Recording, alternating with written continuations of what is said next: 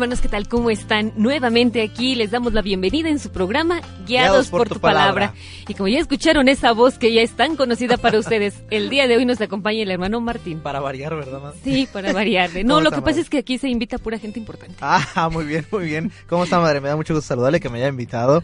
Este, pues vamos a compartir un tema muy importante porque vamos a hablar, el tema es de David el rey según el corazón de Dios. Le saluda la hermana Lucy también, que como siempre es un placer compartir esta experiencia que hemos tenido de Dios, porque no es que sabemos, no somos conocedores, simplemente participamos de esa experiencia que hemos hecho y que también ha suscitado nuestra vocación y la de muchos otros.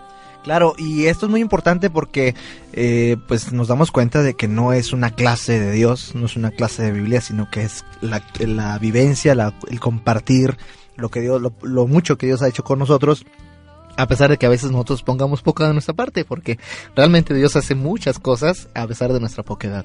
Y es lo que vamos a tratar el día de hoy. Yo creo que muchos nos sentimos identificados con este David, que así como lo menciona, ¿verdad? Fue un rey escogido, pero por ese gran amor de Dios. Y vamos a ir descubriendo quién es este hombre, cómo participó también dentro de esta historia de salvación y cómo también Dios lo elige para llevar adelante un pueblo, llevar adelante una misión, pero también pues una profecía. Claro, que después viene a cumplirse. Es una etapa del pueblo de Israel en la historia. Eh, aproximadamente en el año 1031 comienza la monarquía, porque bueno, vamos a ir descubriendo que el pueblo de Israel sintió la necesidad se pensó que a lo mejor era una rebeldía solamente del pueblo, pero Dios apoyó esta iniciativa y lo vamos a ir descubriendo. Sí, de verdad, como hay cosas que a veces uno no entiende por qué pasan las cosas, o también Dios no quisiera que pasaran, pero hasta de eso, Dios se vale para llevar adelante su plan salvador. En la lección anterior, para recordar a nuestros hermanos que nos escuchan, hablábamos de los jueces y la fuerza de Sansón. Y hoy, vamos a ver esa gran diferencia. Aquel hombre fue también llamado por Dios, escogido para llevar adelante a su pueblo, para liberarlo, ayudarlo, y le dio un don muy especial, el don de la fuerza. Sin embargo, este hombre pierde de vista su misión, pero porque perdió de vista a Dios. Se dejó llevar por sus pasiones. Decíamos en, la, en esa lección, ¿verdad? Su pecado no fue amar, más bien que desvió el corazón y no supo amar a Dios antes que, que, a él mismo y a sus intereses. Entonces vamos a descubrir el día de hoy a un, hombres, porque no solamente fue uno, fueron varios hombres dentro de esta monarquía que escuchan ese mensaje, ese llamado de Dios que responden, pero sin duda también vamos a descubrir la debilidad de cada uno de ellos, porque pues al fin y al cabo seres humanos. Claro que también vamos a identificar que sobre todo en, en este en esta etapa ya de, del curso eh, de que la raíz de los problemas del hombre es que el hombre mismo se aleja de Dios, no que Dios se aleje del hombre. A veces pareciera como si Dios estuviera lejos, pero realmente es el hombre que se aleja de Dios. Vamos a tomar el Salmo número 54, ¿qué te parece? Perfecto. invitamos a nuestros hermanos que rápidamente lo busquen ahí en el libro de los Salmos, Salmo número 54. Es un salmo que nos va a en ayudarnos a entrar en esa disposición con Dios y a pedir sobre todo su ayuda. Se dice que este salmo es la oración en que se pide la ayuda de Dios. Y esa es la experiencia de estos reyes, que también lo vamos a ver con Salomón, un hombre que fue muy sabio, pero porque supo lo que le pedía a Dios. Claro, vamos a empezar. En el nombre del Padre, y del Hijo, y del Espíritu Santo. Amén. Amén. Sálvame, Dios mío, por tu nombre. Defiéndeme con tu poder Escucha, Dios mío, mi oración.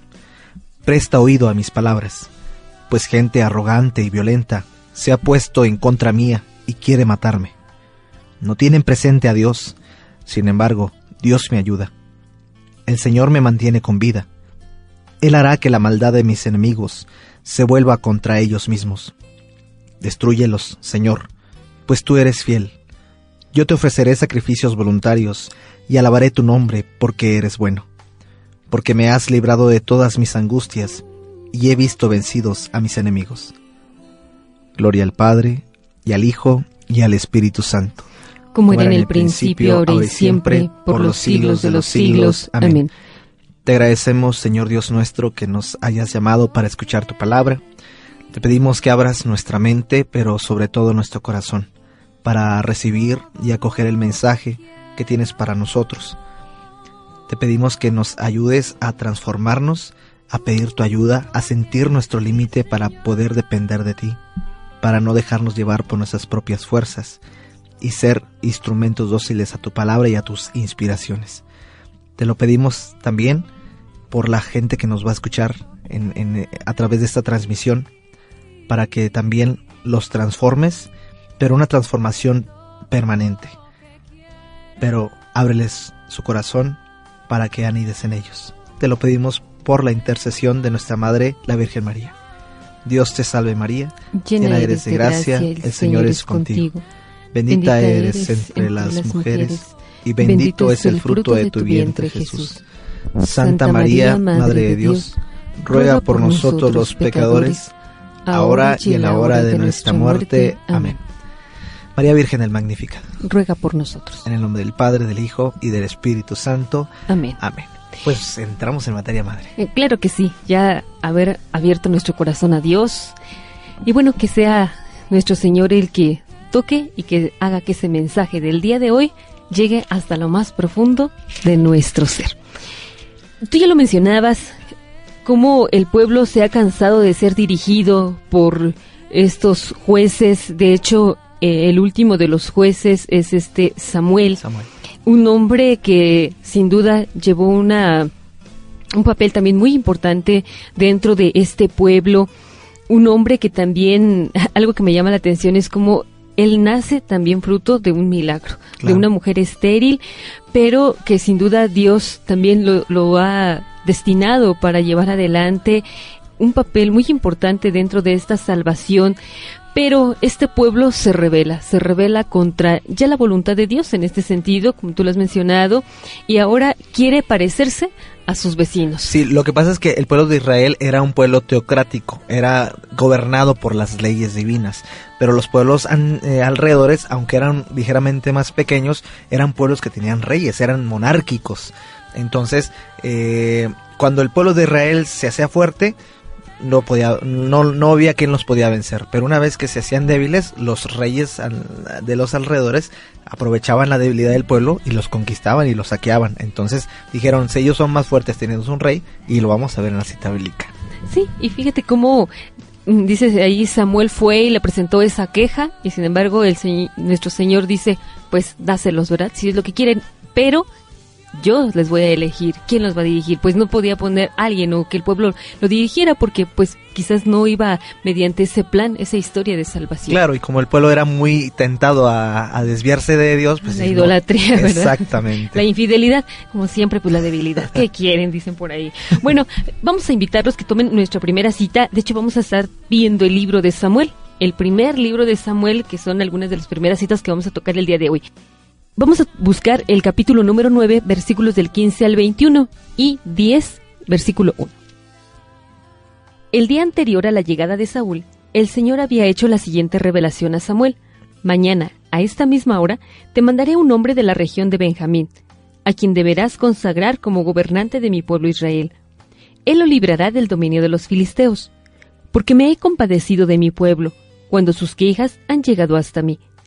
Cuando Samuel vio a Saúl, el Señor le dijo, Ahí tienes al hombre de quien te hablé. Este gobernará a mi pueblo. Estando ya en la entrada del pueblo, Saúl se acercó a Samuel y le dijo, Por favor, indíqueme usted dónde está la casa del vidente. Yo soy el vidente, respondió Samuel. Sube delante de mí al santuario y come hoy conmigo allí. Mañana temprano te contestaré todo lo que me quieras preguntar, y luego te dejaré marchar. En cuanto a las asnas que se te perdieron, hace tres días, no te preocupes por ellas, porque ya las han encontrado. Además, todo lo más deseable de Israel será para ti y para tu familia. Saúl respondió, Pero si yo soy de la tribu de Benjamín, la más pequeña, de las tribus de Israel, además mi familia es la más insignificante de todas las familias de la tribu de Benjamín, ¿por qué me dices todo eso? Capítulo 10, versículo 1. Entonces Samuel tomó un recipiente con aceite y derramándolo sobre la cabeza de Saúl, lo besó y le dijo, El Señor te consagra hoy gobernante de Israel tu pueblo. Tú lo gobernarás y lo librarás de los enemigos que lo rodean, y esta será la prueba de que el Señor te ha declarado gobernante de su pueblo. Palabra de Dios. Te alabamos, Señor. Aquí vemos que vemos que vamos a ir a un corte. y enseguida regresamos para retomar este texto bíblico. Muy bien, estás en tu programa Guiados, por, tu, palabra.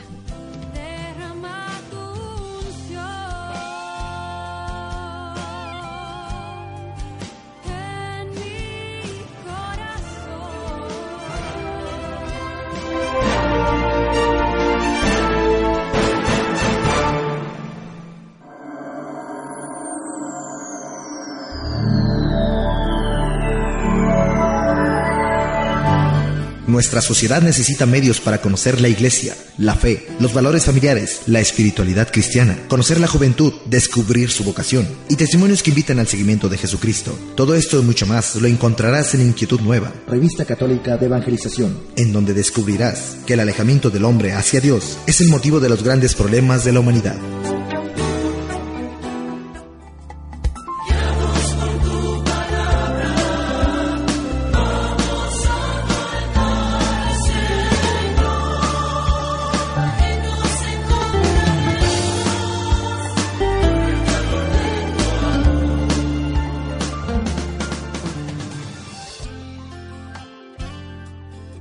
Bien, ya estamos en su segundo bloque de Guiados por, tu palabra. Y estamos viendo esta cita bíblica que acabamos de proclamar en el bloque anterior.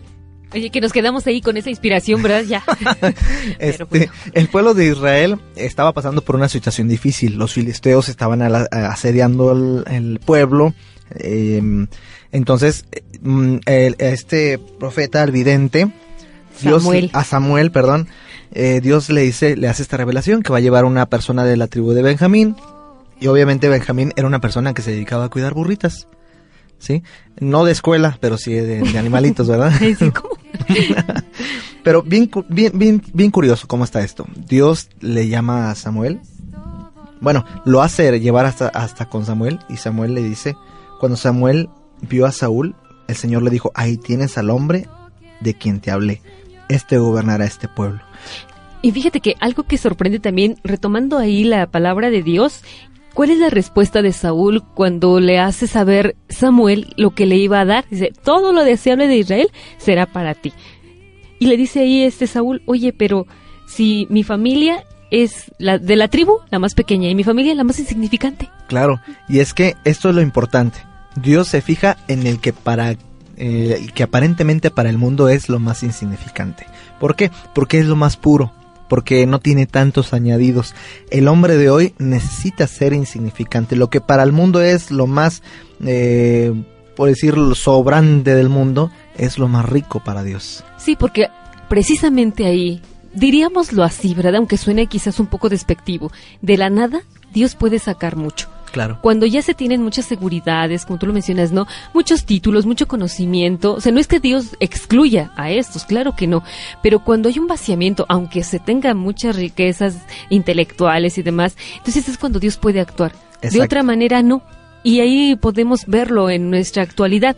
Se dice por qué hay menos vocaciones o por qué menos gente se compromete, porque tiene tantas seguridades que pues no, a veces ni siquiera para escuchar la voz de Dios, ¿no? O sea, ¿cómo se escucha? Pues ¿cómo lo vas a escuchar si siempre te la pasas en el ruido, en el ajetreo? Exacto. Y en la razón, porque a veces la persona que está muy letrada, no todas, pero una buena parte de la gente que es letrada, pone tantos obstáculos de razón, no tanto de decir quiero hacerlo, porque se pone, se vuelve muy calculador. La persona calculadora todo lo quiere medir, pesar, tocar. Y Dios no se puede medir ni pesar ni tocar. Es sí. Entonces, esta es la experiencia que hace Saúl, un hombre humilde, pero que también, bueno, es llamado por Dios para una misión grande y este hombre pues se dispone, porque dice que termina el versículo 1 del capítulo 10, dice, bueno, Samuel lo consagra. O sea, este hombre es dócil. Claro, Él no dijo, ah, no, no, no, no, a mí ni, ya ni me metas, no, o sea, yo me voy. No, siempre Dios cuando elige a alguien lo deja en libertad.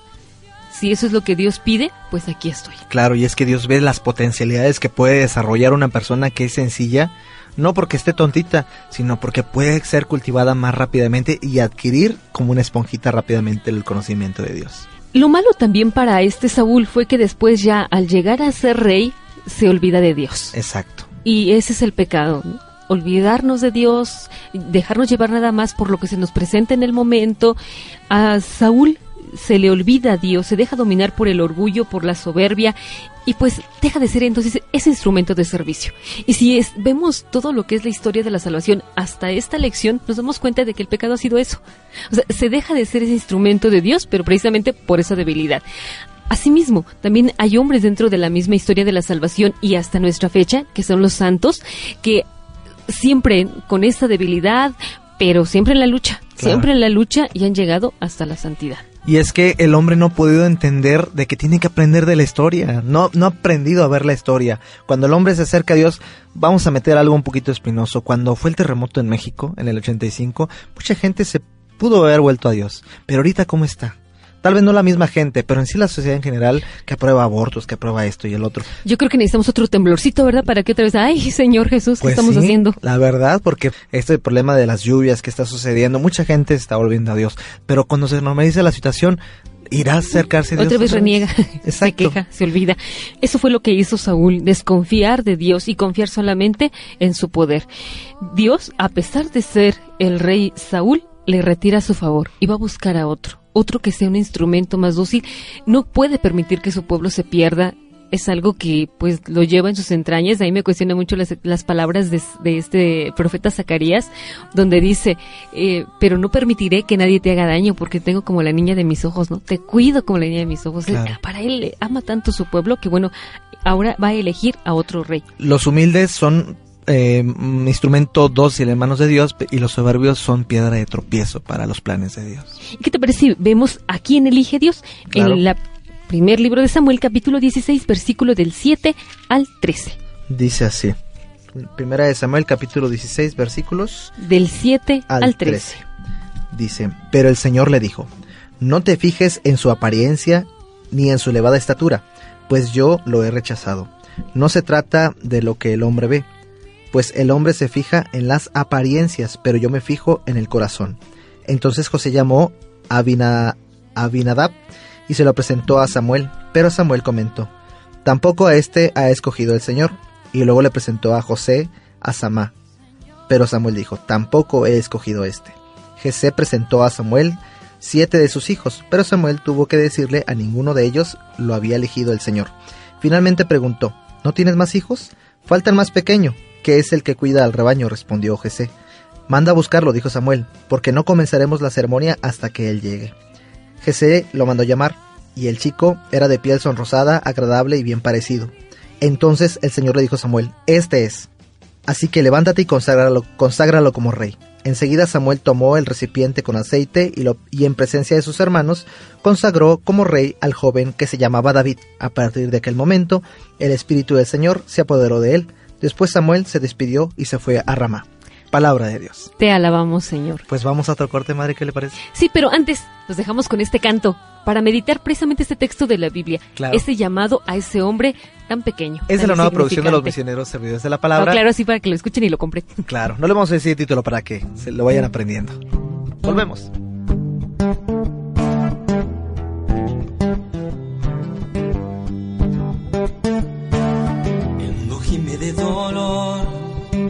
Y no te escucha en su interior. Ha dejado callar la voz que le habla al corazón. Cada momento junto a ti solo anima mi existir. Es lo que tú me das. Yo lo quiero compartir. De los años pasar, a la gente morir, a los niños llorar. No sé cómo actuar, quién podrá consolar, quién podrá dirigir, quién los podrá guiar a la felicidad. Dirígeme y guíame y llévame a lo más profundo de ti, Señor, de tu amor, de tu calor. No me dejes morir, oh mi Señor.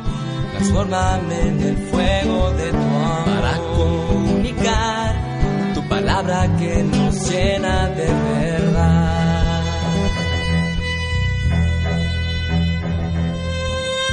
Entonces oí la voz del Señor que decía así, ¿a quién voy a enviar?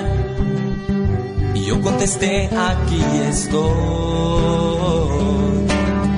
Tu palabra divina siempre viva y en eficaz que se ilumina con la luz que tú me das. Hazme ya entender, ayúdame a comprender y poder aceptar tu voluntad. Con entrega vivir, con esfuerzo luchar, con anhelo servir, con santidad.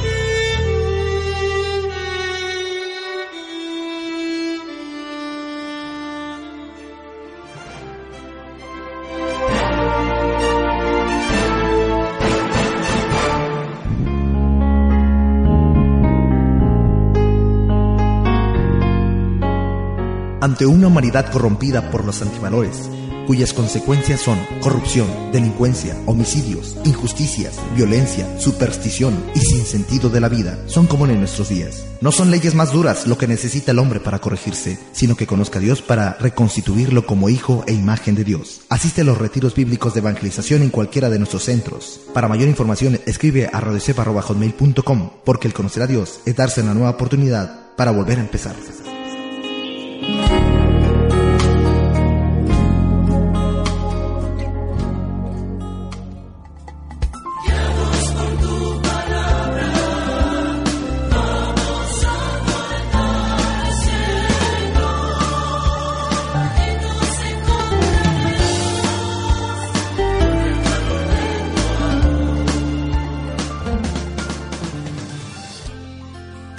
Pareció el canto? Seguramente que les ha de haber encantado. Claro que sí, y pues que se animan a, a adquirirlo para que tengan una, una variedad más. Y quiero invitar a toda la gente que nos escriba a nuestro correo www. Eh, no, no es www, es radiocepa.live.com.mx para que nos mande sus sugerencias, sus comentarios y qué les ha parecido, si han aprendido, ¿verdad? También. Sí, y si el canto les gustó y quieren saber dónde pueden conseguir el disco, bueno, pues también escríbanos y con gusto les daremos las direcciones. Claro que sí. Entonces acabamos de proclamar el, el texto donde Dios tiene una manera muy especial de ver a la gente. Ay, a mí me encanta, me encanta. Cada que lo escucho, yo me imagino ahí esa experiencia de Samuel, porque él, lo, al primero que vio, que dice que era muy atrayente en su persona, tenía mucho porte y todo, dijo, seguramente que este. De hecho, cuando lo, le- cuando lo, la primera vez que lo escuché dije, ¿está hablando de mí? sí, sin duda, sin duda. Yo creo que se parece mucho a ti. Sobre todo en lo bueno, ¿no? Sí, y de ojos azules. Dios escoge el corazón. Porque Sí, ve el porque, corazón, no mira, como los hombres. va mencionando que ve a los siete, ¿no? Y dice, Ajá. bueno, si este no, yo creo que este otro. Ajá. Y sin embargo, Dios le dice no. No. Ahora, como dirían los, los jóvenes, ¿no? Pues a lo mejor presentó puro rostro, ¿no? Puro, puro bien Ajá, parecido, puro... puros fashion. puros fashion, eh, pero dijo, no, no te fijes en su gran estatura ni en su porte porque Dios ve el no corazón. te fijes en las apariencias. Exacto. Sí, porque, y a veces eso nos pasa, ¿no? Nos dejamos llevar mucho por la apariencia y hacemos un juicio.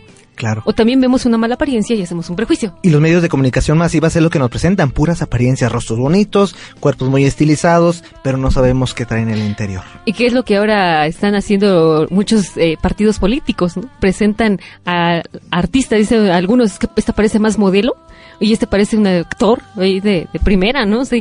¿Para qué? Porque se quiere atraer más la, la imagen. La imagen, Porque estamos en ese, en ese, eh, en este tiempo, ¿no? De la imagen, la imagen.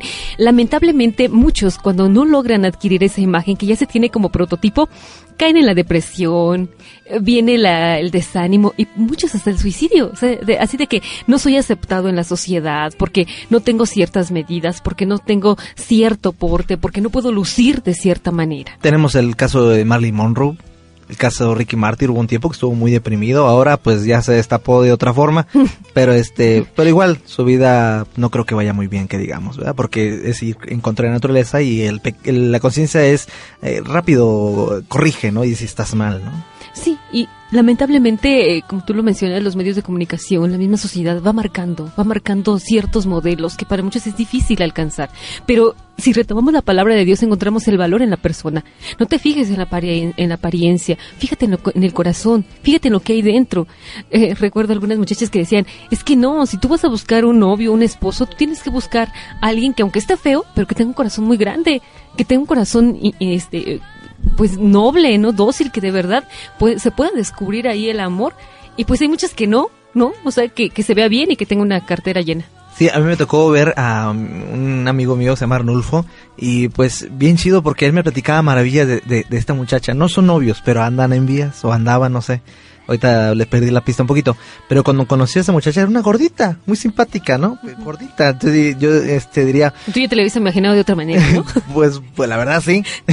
pero dije, qué bueno, qué bueno que escogí ese tipo de persona. Porque yo me imaginaba, pues, como en las novelas, ¿no? pero e, es, rara vez ver una persona que vea el interior. Y ahí me dio muchísimo sentido. Échale ganas, mira, porque tal vez te sacas la lotería con ella, ¿no?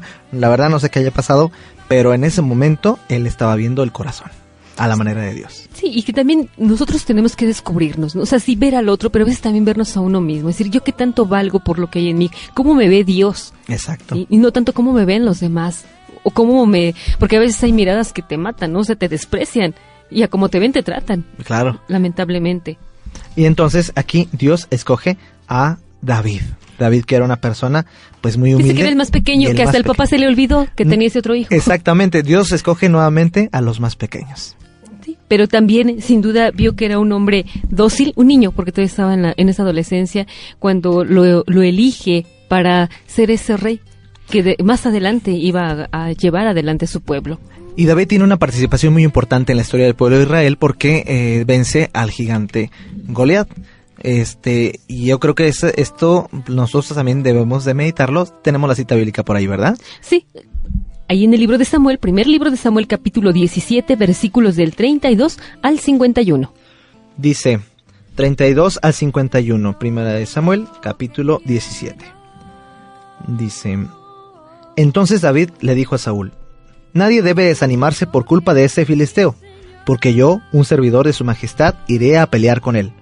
No puedes ir tú solo a luchar contra ese filisteo, contestó Saúl, porque aún eres muy joven. En cambio, él ha sido hombre de guerra desde su juventud. David respondió, Cuando yo, el servidor de su majestad, cuidaba las ovejas de mi padre, si un león o un oso venía y se llevaba a una oveja del rebaño, iba tras de él y se la quitaba del hocico. Y si se volvía para atacarme, lo agarraba por la quijada y le daba golpes hasta matarlo. Así fuera un león o un oso, ese servidor de su majestad lo mataba y a ese filisteo pagano le va a pasar lo mismo, porque ha desafiado al ejército de Dios viviente, del Dios viviente. El Señor me ha liberado de las garras del león y del oso, también me librará de las manos de este filisteo. Entonces Saúl le dijo, Anda pues, que el Señor te acompañe. Luego hizo Saúl que lo vistieran, que vistieran a David con la misma ropa que él usaba, y que le pusieran un casco de bronce en la cabeza y lo cubrieran con una coraza. Finalmente David se colgó la espada al cinto sobre su ropa y trató de andar así, porque no estaba acostumbrado a todo aquello. Enseguida le dijo a Saúl, no puedo andar con esto encima, porque no estoy acostumbrado a ello. Entonces se quitó todo aquello. Tomó su bastón, escogió cinco piedras lisas del arroyo, las metió en la bolsa que traía consigo, y con su honda en la mano se enfrentó con el filisteo. El filisteo a su vez se acercaba poco a poco a David, iba delante de él, iba su ayudante. Cuando el filisteo miró a David y vio que era un joven de piel sonrosada y bien parecido, no lo tomó en serio, sino que le dijo, ¿acaso soy un perro para que vengas a atacarme con palos? Enseguida maldijo a David en el nombre de su Dios, además le dijo, ven a mí, que voy a dar tu carne como alimento a las aves del cielo y a las fieras. David le contestó, Tú vienes contra mí con espada, lanza y jabalina, pero yo voy yo voy contra ti en el nombre de Dios, en el nombre del Señor Todopoderoso, el Dios de los ejércitos de Israel, que tú has desafiado. Ahora el Señor te entregará a mis manos y hoy mismo te mataré y te cortaré la cabeza. Y los cadáveres del ejército filisteo, y los cadáveres del ejército filisteo se los daré a las aves del cielo y a las fieras. Así todo el mundo sabrá que hay un Dios de Israel. Todos los aquí reunidos sabrán que el Señor no salva con espada ni con lanza. Esta batalla es del Señor, y Él los entregará a ustedes en nuestras manos. El filisteo se levantó y salió al encuentro de David, a quien a su vez rápidamente se dispuso a hacer frente al filisteo. Metió su mano en la bolsa, sacó una piedra y arrojándola con la onda contra el filisteo, lo hirió en la frente. Con la piedra clavada en la frente, el filisteo cayó en la cara, cayó de cara al suelo. Así fue como David venció al filisteo con solo una onda y una piedra. David lo hirió de muerte y como llevaba como no llevaba espada, corrió a ponerse al lado del filisteo y apoderándose de su espada, la desenvainó y con ella lo remató. Después de esto, le cortó la cabeza. Palabra de Dios. Te alabamos, Señor. Muy interesante, ¿verdad? Toda la narración que nos presenta aquí de esa lucha que tiene que enfrentar David. Dice, un hombre que siente, bueno, era un niño, pero se porta aquí como un hombre, que siente ese celo. Dice, estos filisteos eh, desafiando, hablando mal de el mismo Dios de, Israel y sin embargo dice que nadie respondió. David va y dice no, ardo, como diría Elías, ardo de amor celoso por Yahvé y va y se enfrenta. También algo muy importante es que mm, mm, le pusieron la ropa de, de, este Saúl y no, no le cabía, ¿no? No, no se sentía a gusto. ¿Qué quiere decir esto? Que él tuvo que ser el mismo para poder enfrentar, no tomar, la, vamos a decir, las, los instrumentos de otros. Uno con sus propias cualidades es capaz de poder hacer mucho, pero también lo que sorprende es su tremenda confianza en Dios. Sí, el triunfo de David sobre este filisteo no fueron sus fuerzas, sus méritos, sino esa confianza. Dice, tú vienes a mí con palos y demás, eh, perdón, con tus armas, tu espada, pero yo vengo en el nombre del Señor. Claro, cosa que este Goliat fue lo contrario, tú vienes, tú crees que soy un perro que vienes a atacarme con palos, ¿no? Y con piedras, entonces en el nombre del Señor se pueden hacer muchas cosas. Podemos vencer grandes cosas aunque seamos pequeños. Tal vez eh, estemos iniciándonos en la fe, pero la confianza en Dios es lo que hace todavía más fuerte a la persona. Sí, reconocer lo que somos, pero ponérselo todo en las manos de Dios. Hacer nuestro trabajo, pero dejarle todo a Dios como si todo dependiera de Él. Muy bien, pues vamos a un corte y regresamos. Sí, rápido se nos da el tiempo, ¿verdad? a este programa que se llama Guiados por tu palabra.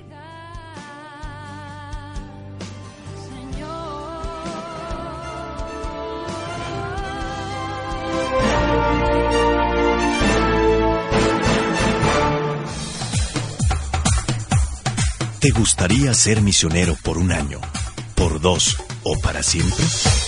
Los misioneros servidores de la palabra te brindan la oportunidad de ser misionero. De ser misionero. Con el fin de evangelizar a los hombres que no conocen el camino de la salvación. Lo que necesitas es que hayas cumplido los 18 años sin pasar de los 30. Que quieras vivir en un proceso constante de conversión. Que tengas buena salud que hayas participado en un retiro vocacional con nosotros, que recibas de nosotros seis meses de preparación. Mayores informes al correo electrónico vocacionesmsp.yahoo.com.mx.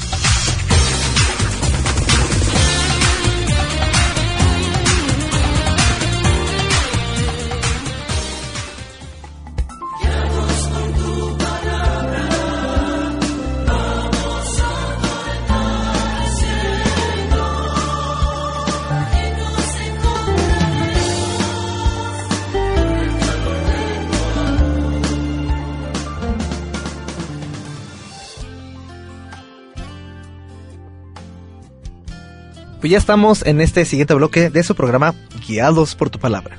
Y qué interesante, ¿verdad? Yo creo que cuando uno toma la palabra de Dios y le va encontrando ese gusto y también va siguiendo esta historia. O sea, no solamente es leer la Biblia por leerla, porque hay mucha gente que cuando uno los visita en su casa se contentan. O sea, yo, ya lo sé, yo ya la leí.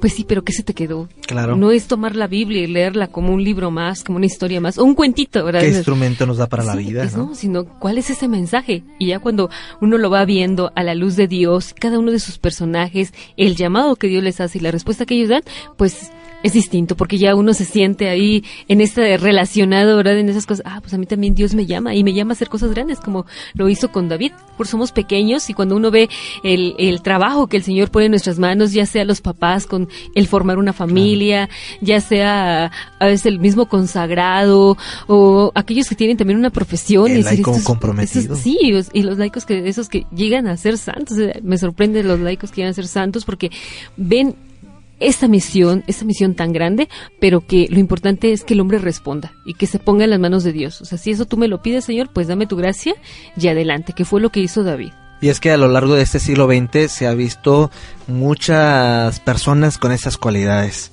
que es, vieron su debilidad, su poquedad, pero se- poniéndose en manos de Dios llegaron muy lejos, muy lejos. Sí, y que nosotros también estamos llamados a hacer esa misma experiencia. Claro, todos, no, nadie está excluido de esa experiencia. No, donde quiera que estén, ya Claro. y la vocación que tengan. Que no es- Exactamente. hay mucha gente, es que ustedes como son religiosas, es que usted- los padrecitos, ¿verdad? Es que eso es cosa de los padrecitos. No, pues de es- todos. Dicen en el rancho, es para todos. Exactamente. bueno, pero ahora vamos a pasar al segundo libro de Samuel. Segundo libro de Samuel, capítulo 6, versículo del 14 al 15. Sin duda que después del triunfo grandioso sobre Goliat, bueno, pues David se hizo muy famoso. Se ganó también el aprecio y la simpatía de todo el pueblo. Lamentablemente esto le ocasionó la envidia de Saúl, que todavía era rey.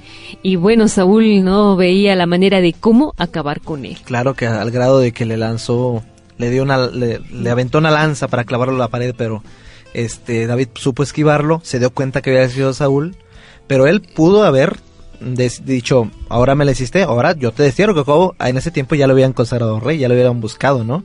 Sí, pero fíjate, algo que también me sorprende de la actitud de David es que ya estando consagrado, él siempre respetó a este, eh, bueno, David siendo ya consagrado, siempre respetó a Saúl. Claro. O sea, dijo, si este es un consagrado, yo no puedo ponerle la mano encima, porque en una ocasión tuvo la oportunidad de matarlo y sin embargo no, no. Claro. O sea, hay que respetarlo porque Dios lo ha consagrado y él sigue estando. Y es que el profeta Samuel lo, mandó- lo le recibió un mensaje de Dios que ungiera a David como rey. Y ya como rey, ya tenía la potestad. ¿Sabes qué? Te elimino, que acabo ya sigo yo. Pero él respetó siempre la autoridad de Saúl. Vamos a escuchar este texto de la Biblia en esta historia, cómo continúa ya esta después del acontecimiento de haber sido proclamado rey David, que se da a la muerte de Saúl, pero vamos a escuchar. David iba vestido con un efod de lino y danzaba con todas sus fuerzas. Y tanto él como todos los israelitas llevaban el arca del Señor entre gritos de alegría y toque de trompetas. Palabra de Dios. Te alabamos, Señor. Para esto, el rey David ya había muerto Saúl, ya había muerto en una batalla. Entonces, David asciende al trono y trae el arca de la alianza. Y aquí vemos que se convierte en el poeta de Dios, en el que participa de Dios de manera fuerte y con entusiasmo. y que también la gente puede descubrir que en él está la asistencia divina. Dios siempre lo va asistiendo, siempre le va ayudando en todas las empresas que él realiza. Él, de hecho, encabeza al ejército en numerosas batallas y siempre gana, o sea, siempre lleva ese triunfo. Y es precisamente cuando el hombre le responde a Dios con fidelidad y generosidad, Dios no se deja vencer en ello. Dios siempre va a estar ahí al frente. Yo creo que si muchas experiencias amargas hemos vivido, de fracasos, de tropiezos en nuestra vida, de cosas tan amargas que a veces quisiéramos quizás olvidar, ¿no? Es decir, no sé por qué no regresa la historia y borraría esta parte ¿no? de mi vida. Claro. Pero ha sido quizás precisamente porque hemos luchado, hemos caminado solos. Hemos querido hacer las cosas por nuestras propias fuerzas, eh, pensando. Con, con nuestra razón, pensando que así, es las, así tiene que salir bien. Exacto. Y descubrimos que no. Claro, y la persona dócil, ¿cuántas cosas no se arreglarían en nuestro país de violencia, de todo lo que está sucediendo, si fuéramos humildes y nos acercáramos a Dios y nos abriéramos a sus inspiraciones?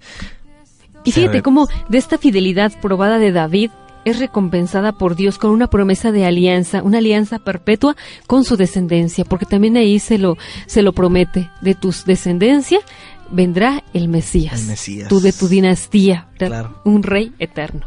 Claro. Eh, la importancia, ¿verdad?, que también tiene David en esta labor. Bueno, vamos a tomar el capítulo 11, versículo 1, que también vamos a ir viendo cómo eh, David, ante toda su fama, ante todo el poder que él tenía y la bendición de Dios, bueno, pues él llegó un momento en el que se sintió tan confiado, Y que a veces ese es nuestro error, pensar que ya la hicimos. Y es que ese es el problema. Dios, a todo aquel que se acerca, Dios le hace una promesa de que dar la, la vida eterna, sobre todo a nosotros, de una vida de paz, de santidad. Pero como David también podemos también decir, pues ya Dios ya soy consagrado, yo ya soy laico comprometido, yo ya soy casado por la iglesia, ya tengo la bendición de Dios, ya alarme y no. Sí, Podemos y vamos a ir escuchando esta historia lamentable de David. Y dice, es capítulo 11, versículos del 1 al 17. ¿Sí? Y dice, en cierta ocasión, durante la primavera, que es cuando los reyes acostumbraban salir a campaña, David envió a Joab y a sus oficiales con todo el ejército israelita y destruyeron a los amonitas y sitiaron la ciudad de Rabá. David, sin embargo, se quedó en Jerusalén. Una tarde, al levantarse David de su cama y pasearse por la azotea del palacio real, vio desde allí a una mujer muy hermosa que se estaba bañando. Esta mujer estaba apenas purificándose de su periodo de menstruación. David mandó que averiguaran quién era ella, y le dijeron que era Betsabé, hija de Eliam y esposa de Urías elitita. David ordenó entonces a unos mensajeros que se la trajeran y se acostó con ella, después de lo cual ella volvió a su casa. La mujer quedó embarazada y así se lo hizo saber a David. Entonces David ordenó a Joab que mandara traer a Urías elitita y así lo hizo Joab. Cuando Urías se presentó ante David, se le preguntó cómo estaban Joab y el ejército y qué noticias había de la guerra. Después le ordenó que se fuera a su casa y se lavara los pies. En cuanto Urías salió del palacio real, el rey le envió comida especial como un regalo, pero Urías, en lugar de ir a su casa, pasó la noche a las puertas del palacio con los soldados de la guardia real, de la guardia real. Cuando le contaron a David que Urías no había ido a su casa, David le preguntó, ¿por qué no fuiste a tu casa después del viaje que has hecho? Y Urías le respondió, tanto el arca sagrada como los soldados de Israel y de Judá tienen como techo simples enramadas. Igualmente Joab, mi jefe, y los oficiales de su majestad duermen a campo abierto. ¿Y yo habría de entrar en mi casa para comer y beber y acostarme con mi mujer? Por vida de su majestad que yo no haré tal cosa. Pero David le ordenó, quédate hoy todavía, mañana dejaré que te vayas. Y así Urias se quedó en Jerusalén hasta el día siguiente. David lo invitó a comer y beber con él y lo emborrachó. Ya por la noche, Urias salió y se fue a dormir con los soldados de la Guardia Real, pero no fue a su casa. A la mañana siguiente, David escribió una carta a Joab y lo envió por medio de Urias. En la carta decía, pongan a Urias en las primeras líneas donde sea más dura la batalla, y luego déjenlo solo para que caiga herido y muera. Así pues, cuando Joab rodeó la ciudad para atacarla, puso a Urias en el lugar donde se había donde él sabía que estaban los soldados más valientes. Y en un momento en que lo defendían, en que los defendían y en un momento en que los que defendían la ciudad salieron para luchar contra Joab, cayeron en combate algunos de los oficiales de David, entre los cuales se encontraba Urias. Palabra de Dios. Te alabamos, Señor. Bueno, pues hasta el más santo, ¿verdad? Puede pecar. Y eso es lo que nosotros vemos en la experiencia de muchos. Es- Santo no es aquel que nunca pecó, sino que aún en su pecado, pues siempre se levantó y reconoció a Dios. Y fue lo que hizo este David. David hace la experiencia de que él se siente confiado, se siente cómodo, de hecho no cumplió con sus obligaciones, ¿verdad? Ya no tenía necesidad de ir a la batalla con el ejército y se queda. Dicen que el ocio es el padre de todos los pecados. Claro, la persona que no hace nada y que se queda en sus laureles es presa fácil del pecado. Y de ahí bien, vino otro, otro pecado que fue la lujuria, Y de ese pecado sobrevino otro. que es el homicidio. el homicidio. Vamos a un corte y enseguida regresamos con esta historia tan interesante de David. Regresamos, no se vayan.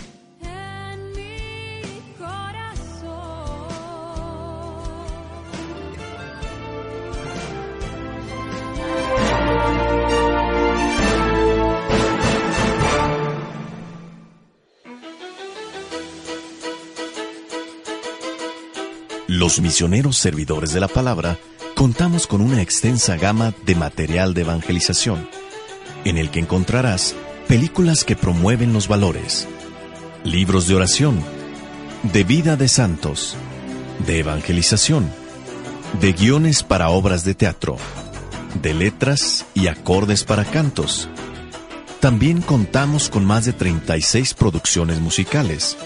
Entre ellas se encuentran las que están dedicadas especialmente para las celebraciones eucarísticas, las de obras de teatro musicales, las de música instrumental, las de alabanza, las de oración y las del rezo del Santo Rosario. Si quieres conocer todo este material, entra a la página www.edicepa.radiocepa.com.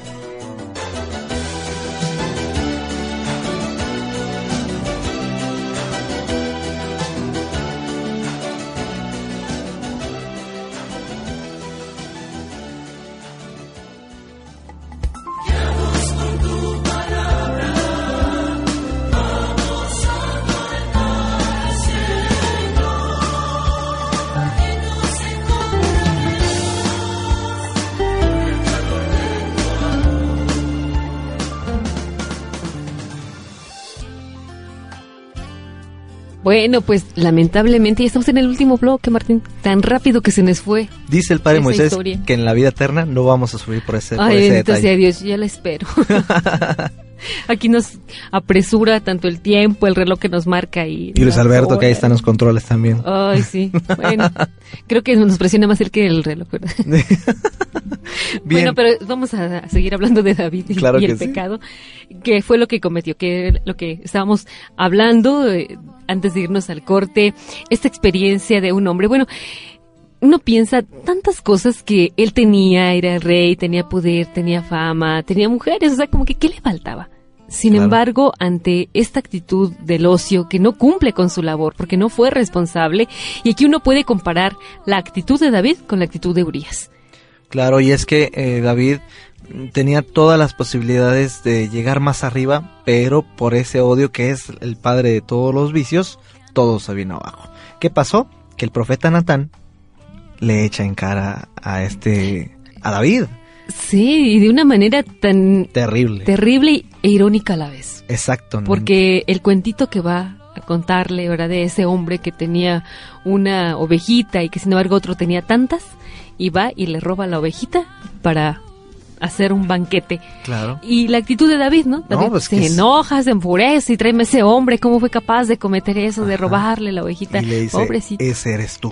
Sí, me imagino la cara de David. Y lo que hiciste en, en- a escondidas, ahora Dios lo va a hacer a la luz para que todos se den cuenta. Imagínense las Sí. consecuencias del pecado, ¿no? Nos podemos ocultar de todos. Pero menos de Dios. no. De Dios no. Ayer leía un libro que habla de la Virgen María y algo que recomienda ahí la Virgen María es eh, date cuenta y tenemos que vivir siempre bajo la mirada de Dios. Dios escucha nuestras palabras, Dios ve nuestros actos, lee nuestros pensamientos. Cuando yo los escuchaba, decía, "Ah, Dios mío santo, qué vergüenza, ¿verdad? ¿Cuántas personas puede estar en esas condiciones ahorita de David? Muchísimas. Sí. Pero también debemos de tomar la actitud de David. David dijo, he pecado contra Dios. Entonces, David este, cambia su parecer, se arrepiente. De hecho, hasta la historia dice que de ahí se inspiró en el Salmo 51, le atribuyen a David el Salmo 51, porque reconoce su pecado, reconoce su poquedad, reconoce su error, las consecuencias, porque pues fue ocio, este, la lujuria, después el homicidio, entonces tantas, tanto que fue desencadenando. Entonces, ¿qué sucede aquí? Si nosotros pecamos, tenemos que confesarnos inmediatamente porque un pecado te va a llevar siempre a otro. Si no, Buscar, buscar siempre la gracia de Dios. como la bolita de, de nieve que se va haciendo más grande y después ya no tiene control. Así tiene que suceder en nuestra vida espiritual, de tener esa bolita. Sí, y a veces entre más pecado, más miedo a la confesión Exacto. y más tiempo se deja pasar. Mejor de una vez chiquito, aunque sea cortito, pero de una vez. Sí, buscar siempre estar en esa amistad con Dios, porque David es lo que hace, él sabe que Dios ha sido siempre un amigo para él, por eso es capaz de arrepentirse, de hacer sacrificios, ayuno, mortificación. El niño que nació muere, Claro. pero Dios vio el arrepentimiento de David, y eso no quiere decir que Dios lo castigó, porque muchos decir, ay, es que Dios es bien castigador y castigó a David. No, simplemente fue la consecuencia de su pecado, pero después le nace otro hijo a David y de la misma mujer, porque después dice, ay, verás bien compadecido el rey, se llevó a la viuda Claro. a su casa, pero bueno, Y ese hijo Dios se llama. Salomón. el nuevo rey, el que iba a ser el- la descendencia de David y el que es escogido también por Dios, porque dice que amó a este niño, que lo amó mucho. Y buscamos ahora el libro de Reyes, el primer libro de Reyes, capítulo 3, versículo del 9 al 14, y nos dice así. Dame pues un corazón atento para gobernar a tu pueblo y para distinguir entre lo bueno y lo malo, porque ¿quién hay capaz de gobernar a este pueblo tuyo tan numeroso? Al rey le agradó que Salomón le hiciera tal petición, y le dijo, Porque me has pedido esto, y no una larga vida, ni riquezas, ni la muerte de tus enemigos, sino inteligencia para saber oír y gobernar, voy a hacer lo que me has pedido. Yo te concedo sabiduría e inteligencia como nadie la ha tenido antes que tú, ni la tendrá después de ti. Además, te doy riquezas y esplendor, cosas que tú no pediste, de modo que en toda tu vida no haya otro rey como tú. Y si haces mi voluntad y cumples mis leyes y mandamientos, como lo hizo David tu padre, te concederé una larga vida. Palabra de Dios. Te alabamos, Señor. Para esto, David ya había muerto, Salomón asciende al trono y ve que es un pueblo muy grande porque David eh, lo que hizo históricamente, bueno, unir al pueblo, a las doce tribus, era un terreno muy vasto. Y ya tenían un solo rey, ¿verdad? Entonces, Exacto. pero fíjate, ya cuando Salomón, porque ahí se muestra también ese amor de Dios para con este hombre, con este rey, que le, en un sueño dice que le hace ver, ¿no? Pídeme lo que quieras, ¿qué, qué quieres? Y Salomón, ni tardo, ¿verdad? Claro. Lo, lo que le pidió, sabiduría. Martín, si Dios te hiciera esa pregunta, ¿tú qué le pedirías? Pues eh, santidad. Y si dijéramos a nuestros amigos que ¿sabes qué le pedirían a Dios si el día de hoy tuvieran ese sueño? No, ¿Verdad? imagínense. Es decir, que me saque la lotería, señor, Salir que tenga el carro del año, Ser que primer lugar en la academia, no sé, vale por un sueño, no sé. la fama, el poder, o sea, muchos se pueden dejar llevar por eso, ¿no? Pues es como que Dios te lo está presentando. Y Claro. sin embargo, Salomón, y se lo menciona ahí nuestro Señor, o sea, Salomón no le pidió riqueza, la muerte de sus enemigos, acrecentar el reino. No, no, no, o sea, lo que Salomón necesitaba y él sabía que necesitaba era la sabiduría para llevar adelante la obra. Y es que Salomón se estaba fijando en su gente, no en él. Salom- Sí. Salomón supo pedir. Y nosotros también tenemos que pedir. E inclusive ya en el Nuevo Testamento Jesús también nos enseña, lo recalca y nos enseña a pedir. Busca primero el reino de Dios y su justicia y lo y lo demás se te dará por, por añadidura. añadidura. Igual eh, Salomón fue un hombre tan sabio que después se presentaron dos mujeres peleando con un niño por un niño y dice, bueno, vamos a arreglar esto. A ver, tráigame el niño, a ver, partan las dos y den la mitad cada una. La verdadera mamá dijo, no, no, no, no, mejor que se quede ella con el niño, prefiero renunciar, dice, dénsela a ella porque ella es su verdadera madre. Sí, dicen que a partir de ese acontecimiento, pues su fama creció, Creció a tal grado de que creció que él fue el que vino a construir este majestuoso templo de Jerusalén, un hombre lleno de fama, lleno de gracia, pero que también un hombre que en su debilidad tuvo muchísimas mujeres, dicen que las mujeres lo llevaron a la perdición y no porque la mujer sea la perdición, sino porque la debilidad del hombre. Muy bien, madre, pues ya se nos fue el tiempo. Se nos va el tiempo y... Ay, pues mira, si quieren seguir escuchando y conociendo a Salomón, bueno, pues lean el libro. Claro, que adquieran Porque hay tanto riquezas. para decir, ¿verdad? Pero bueno, ya se nos terminó el tiempo. Muy bien. Y bueno, aquí el hermano Luis ya nos está presionando. Bueno, nos despedimos. Martín, gracias por haber estado gracias con por nosotros. invitarme. Y vamos a es- escuchar un canto, ¿qué te parece? Muy bien, ¿cómo es el canto que se- tenemos El ahorita? canto se llama Ayúdame. Ayúdame de la producción Verbo de Dios. Gracias por la hermana. Lucy. Y el hermano Martín Escobedo. Que Dios lo bendiga. Te conocí, fue fácil pensar que todo sería sencillo. Yo junto a ti, tú junto a mí, como hasta hoy había sido. Pero enfrento al mundo y me siento tan poco. En mi alma hay tristeza y hastío. Quiero hacer tantas cosas y no encuentro el camino. Y de pronto me siento perdido.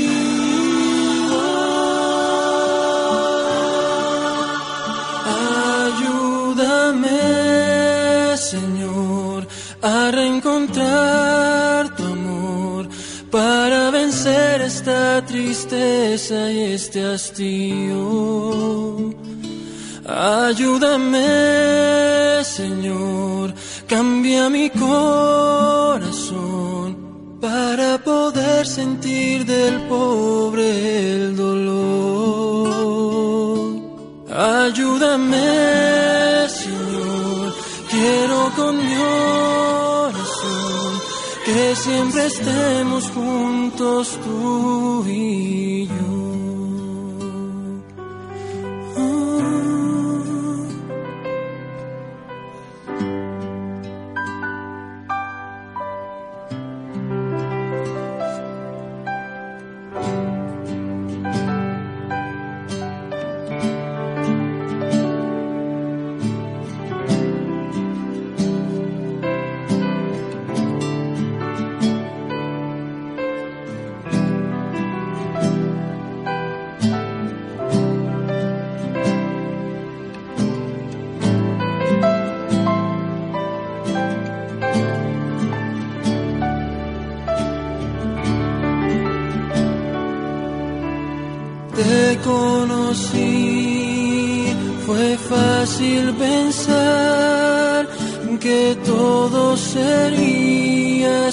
see